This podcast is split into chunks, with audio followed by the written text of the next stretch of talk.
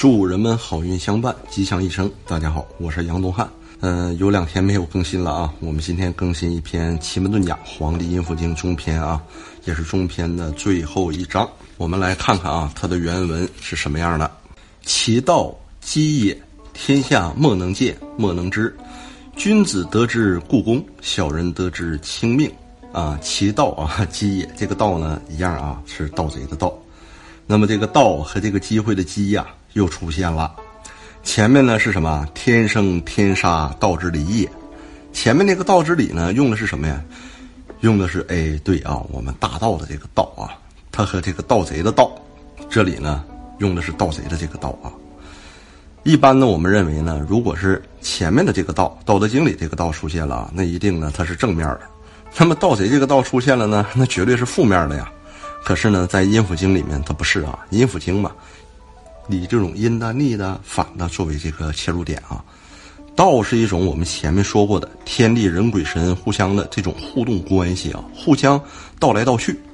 所以呢，在互相道来道去呢，维持生态平衡的这个情况下啊，要想让人心甘情愿，就要把握最恰当的时机，道要道的巧啊。就像古龙笔下有一位大侠，他叫楚留香，好多美女都喜欢他，人称风流道帅楚留香。所以你看，其道机也，说明呢道的巧妙，抓住时机。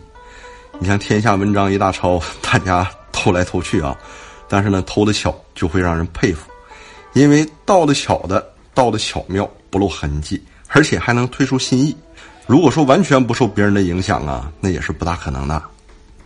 这个其道机也啊，天下莫能见，莫能知。这里呢，我记得咱们以前呢有一个。历史当中出现的小故事啊，说是什么呢？说是两个人上越国去卖鞋，其中一个人一看，哎呀，越国人都是光着身子、纹着身、赤着足，不穿鞋，根本没有卖鞋的机会啊。于是呢，收拾行囊他就回去了。等另一个人一看，大喜，说越国的人呢都不穿鞋，每一个人都是我的客户啊，我一定要留下来，好好的来发展我的事业。结果呢？走的那个人就这么走掉了，留下这个人呢？哎，他成功了，在这个地方创造了一片属于自己的基业。所以，对于这种机会啊，因为人与人不同，大家的智慧和格局不同啊，他观察的这个层次也不相同。所以呢，机会呢，永远是留给少数人的。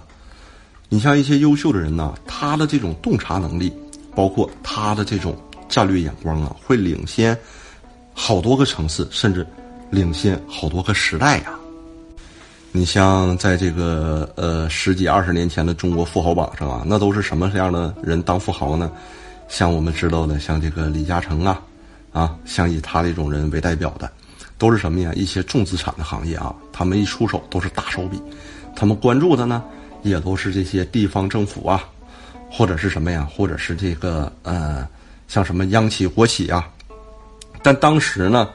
在这个九七年的时候啊，你像以马云嘿为代表的阿里巴巴啊，他们在那个时候一成立的时候就研究了不为大企业做服务了，反过来讲，他为谁？为小企业们做服务，因为小企业是这个世界上的最多数，而且呢，小企业没有人愿意去给他们做服务。那么在小企业啊，这里所有的这个领域里和这个市场里啊，还没有一家像样的机构出现，所以一定要把握这个机会啊。积小成大，积少成多，于是经过这种，哎多年的打拼与发展，终于有了今天世界级的巨无霸阿里巴巴。那在这个自然界呀，它也是一样的。自然界呢，你假如说食肉动物，像狼群呢，迁徙到什么某一个地域的时候，或者是狮群呢，它们啊常年盘踞在某一个领域的时候，这都是什么？这都证明了当地有非常丰富的食物来源。食物来源很充足，但是食物来源并不是心甘情愿的想当他们的食物，为什么呢？因为他们是食物链的顶端，他们的食物呢是处于他们处于这个食物链位置的下端，甚至是底端。这么样的话呢，就符合田忌赛马的精神了，以上巳对中巳，以中巳对下巳啊。所以呢，这些弱小的动物自然就成了他们的盘中餐，像这些竞争力啊，或者是杀伤性啊不如他们的动物啊。也是逐步、逐步、逐步的丧失了自己的资源领地，让什么？让更大的霸主啊，把它给拿走了，把它给颠覆掉了。那这种呢，就是我们前篇讲的，它不就是什么呀？就是这种强盗行为吗？不就是这种盗贼行为吗？但是大自然恰好少在这种盗来盗去的过程当中啊，它还达到了一个非常良好的生态平衡。你像我们经常说的啊，这个物竞天择，弱肉强食啊，这不也是大自然的规矩吗？也是大自然的规律吗？那么最后呢，我们得出一个结论是什么结论呢？像这个世界当中呢，很多人做生意啊，研究什么？研究做大生意，小生意不做；研究什么？干大事儿，小事儿不想干。到最后呢，导致什么呢？导致大部分的人呢，大事儿干不了，小事儿呢还不愿意干。实际呢，有很多啊，伟大的人呢，或者是。我们看到了历史当中那些伟人，或者现在知名的这些企业家呀，他们都是从千里之行始于足下，眼下这个一点一滴呀开始出发，都是这么样的成长起来的。换句话说，怎么样道啊？道得是用你强的一面去对待人家弱的一面，那用强的一面和你主导和引领的一面啊，在这个环节内你扮演什么样的角色？这个角色又是怎么样的去盗取的？他又在一个什么样的？环境和循环当中啊，也是构建了这个整个生态链的平衡的。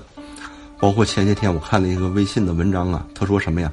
谋大局者不食全鱼啊，自己吃肉的时候呢，一定要记得给别人分口羹啊，分口汤啊。我们知道，我们伟大的党，我们伟大的人民军队，我们伟大的领袖毛主席啊，当时什么，领着我们的军队干什么呀？打游击战。论持久战，从一点一滴当中啊，逐步的累积和壮大起来的，到最后走向成功，走向辉煌。那我们说呢，前面的很多企业也是，虽然马云他说他阿里巴巴当时成立的时候如何艰苦，但是马云当时在意的是什么呢？我大略看了一点，他在意的是三个点。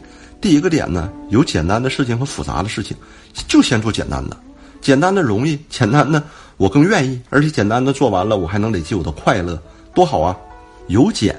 到难，首先很多互联网企业还在烧钱的时候，他首先已经完成了闭环。阿里的业务员在江浙地区大量的去下基层啊，找这些老板呢，给他们做普及工作呀，拉这种会员制啊。哎，当时这笔经费啊，维持了阿里啊，度过了当时最困难的那个寒冬啊。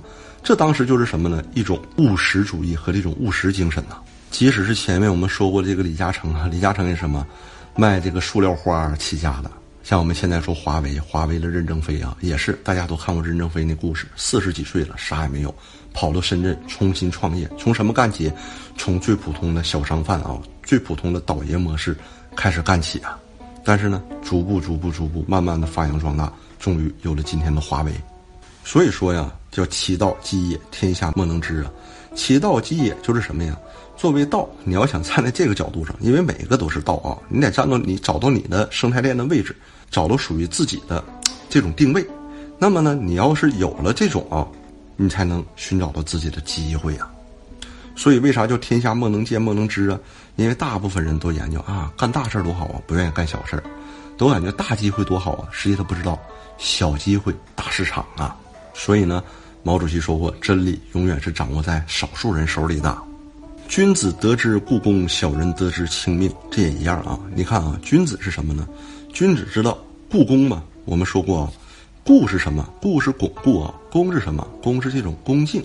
实际他那个固呢，还有一个叫真故和正固。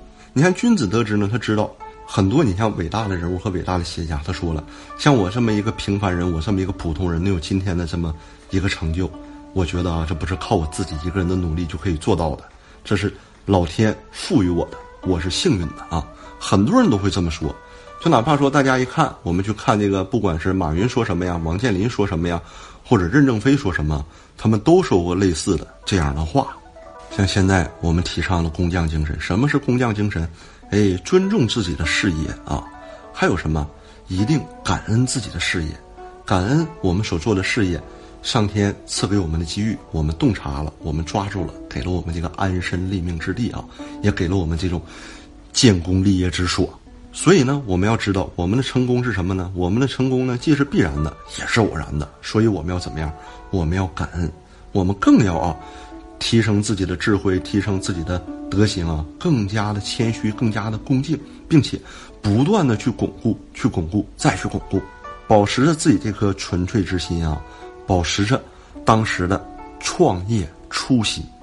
你像我们现在说了，你看我们中国的三巨头 BAT 对吗？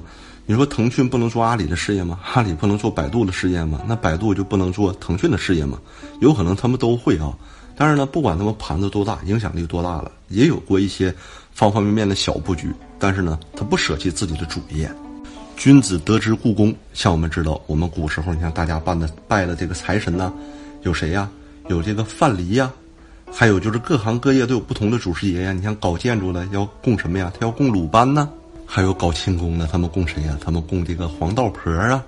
各行各业都存在这种祖师爷。那你像我们每年过年的时候，所有的中国人都要干什么？都要供灶王爷呀，得感恩我们风调雨顺，有口饭吃啊。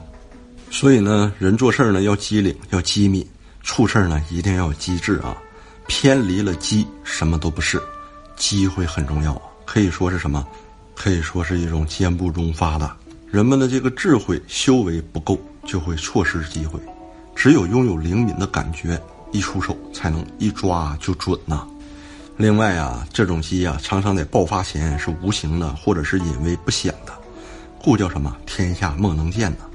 芸芸众生能够见机而作的人真是太少了，莫能知，没有办法察觉，那就更谈不上巧妙的运用了。也就是说，不是一般人能看得出、看得懂的。君子得之要有智慧、有德行、有进取心，就是要了解这里面的奥妙啊。故宫也是什么呀？故宫也是这种我们所说的，就是反躬自省啊，反身修德呀，而且还得什么？要固守啊，不管如何的风吹草动，各种诱惑都要能守得住。我就举个例子啊，说天下莫能见，莫能知，像什么呢？永远都有先知先觉的人。你像股票市场。雄安新区爆发的时候，在里潜伏的基金，在里潜伏的各路资本，也有好多了，但大部分呢都是国家队啊，一般人他是根本就没潜伏进去的啊。当时呢，所幸啊，我也成功的潜伏了进去，没有在没有任何内幕消息的情况下潜伏进去的。还有我以前有一个朋友，这个朋友呢，常年关注畜牧业和养殖业啊，据说禽流感这个东西一爆发的时候呢，他就专门干这一件事儿，他的机会就来了。他和我们常人就不一样，你看啊，为什么叫 莫能知呢？少数人知道呢。当时禽流感爆发的时候怎么样啊？他就是那个时候因为有什么呀？所有的这些啊，不管好坏全杀。他就在那个时候趁机干什么呢？低价收购，然后干什么？哎，自己啊有冷库自己去储存呐，有冷库去储存。因为当时禽流感爆发了，所有的肉价都下来了，他很便宜的把这些都给收藏起来了。等这阵风一过去，他得把它合格的和那些被误杀的东西拿出来，往市场一推，它的价格很有优势，一下就出去了。这么一出一进，就能赚上千万的利润呢。所以我们说什么？我们说机会掌握在少数人手里嘛。君子故宫就会活得长啊，真的是可以做到什么？基业长青，并且归鹤延年啊。人的身心呢，都会进入一个比较好的状态。要是小人得知呢，就会行险侥幸，以致轻命啊。你看，君子是什么？君子是能守业的人，君子是专心的人，君子是什么呢？君子是不管这个行业好，这个行业坏啊，他都干那行业，一直干下去。所以这个行业的低潮期呢，他能得到什么？他能比较哎，得到一个廉价的整合机会。高潮期呢，他又能把它兑现成高额的利润。那么社会上很多人呢，尤其像以前我们这一批倒爷级的人啊，看到东边有钱往东杀一把，东边不好了，赶快廉价处理，再往西边杀一把，只把利益放在第一位啊，既没有工匠精神，也没有敬业精神啊，甚至还有侥幸心理，所以呢，叫小人得之轻命嘛。那么一来一去，怎么样，满盘皆输，甚至安身立命的这个资格都没有了。因为君子懂得故宫的道理啊，不断强化自己，不断自强不息。那么小人就没有办法，他就是想占便宜、耍奸取巧、欺世盗名，这样呢，行险以侥幸啊，他就是轻命，可能会有一两次的这种侥幸得逞，但是他的系统是有致命性风险的，长远来看一定是败亡的。为啥呢？你说你一天一天赚钱的，一小时一小时赚钱的，你看有的人好赌，但你上赌场上，你是一下可以把你三年、五年甚至十年的钱一下全压上了。